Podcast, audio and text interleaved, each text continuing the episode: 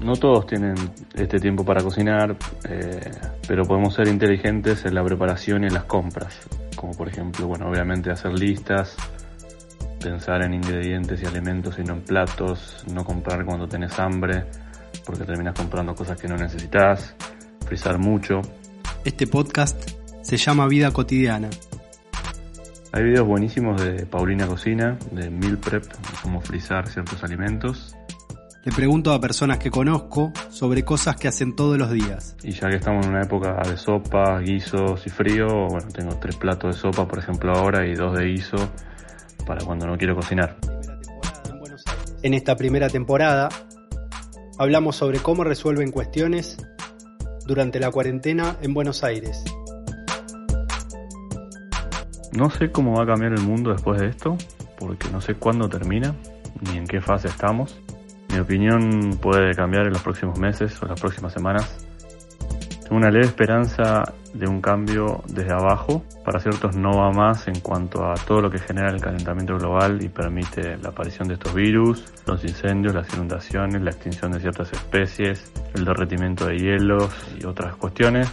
Pero el problema es que deben ser cambios sistémicos muy grandes, sistémicos muy grandes y en una década como mucho no sé, quizá el miedo a una pandemia peor, con un virus más dañino, active ciertos mecanismos, pero realmente hoy no lo sé. Es quizá más un deseo. No me gustaría que esto quede solo en ser más solidarios o en ver cómo nos la rebuscamos en la crisis económica. No espero demasiado de los gobernantes, tampoco de las mega empresas contaminantes, sino, repito, en un cambio desde abajo.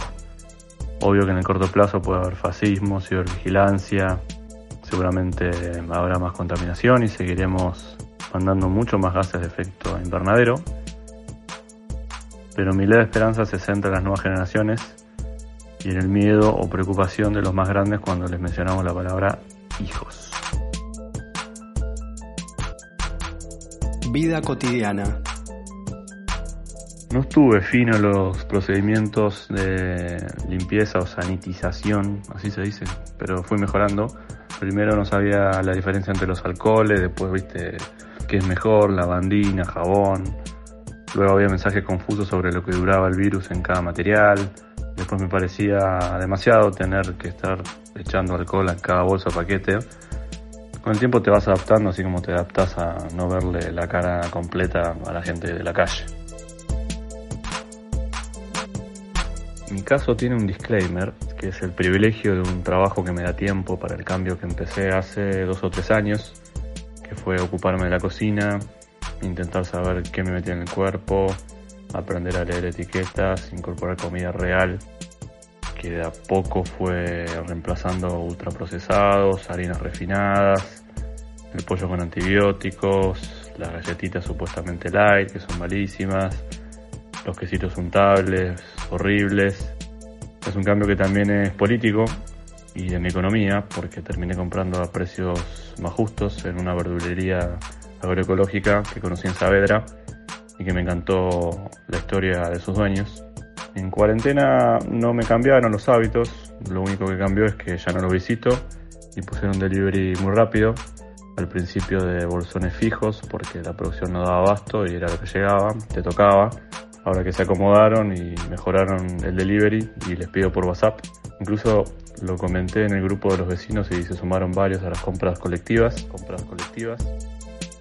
Complemento eso con otros alimentos bastante en dietética y lo que hizo la cuarentena fue que me pase todavía más tiempo en la cocina. Horarios rarísimos las primeras semanas, como las 2 o 3 de la mañana por el desfasaje de los tiempos de descanso. Estás escuchando Vida Cotidiana, un podcast sobre las cosas que hacemos todos los días. Con mis viejos la relación fue de audios de WhatsApp, ni siquiera llamadas, ni siquiera video, audios para cosas importantes, para otras no tanto.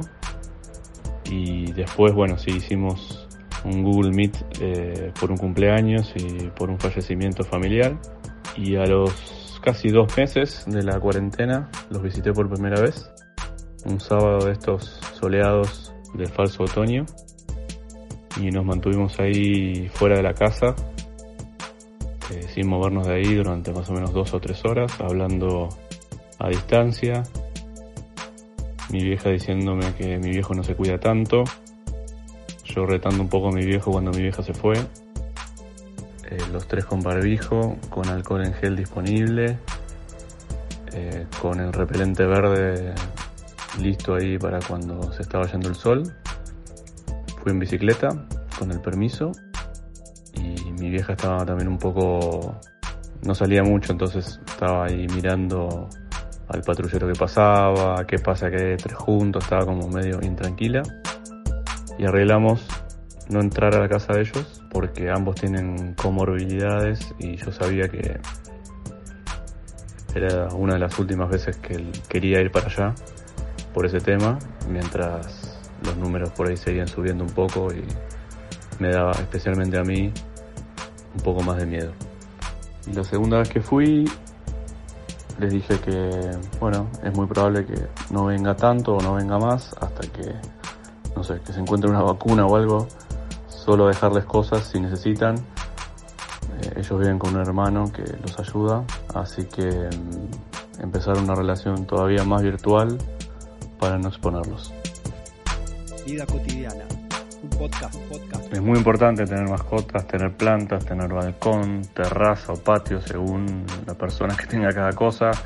Las mascotas, en mi caso dos gatas súper compañeras, te alegran, te dan energía, endorfina. La verdad no sería lo mismo sin ellas, pero creo que igual me adaptaría si estuviera solo totalmente.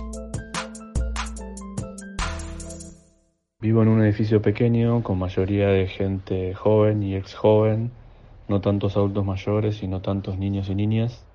Y tenemos una terraza no tan amplia, pero considerable y muy disfrutable en esta época que no hemos clausurado. Yo sé que otros edificios han cerrado sus partes comunes. Y le dije a una amiga vecina que es profesora de yoga, recientemente recibida y no tiene mucha práctica, le dije si quería practicar con nosotros porque está buenísimo hacer una actividad en conjunto, sana, física, eh, y fuimos casi todos los domingos y algún día a mediados de semana también, con la distancia, limpiando todo, con el alcohol en 70. Y la verdad que es un momento que esperamos en la semana de esparcimiento, de charla y súper necesario.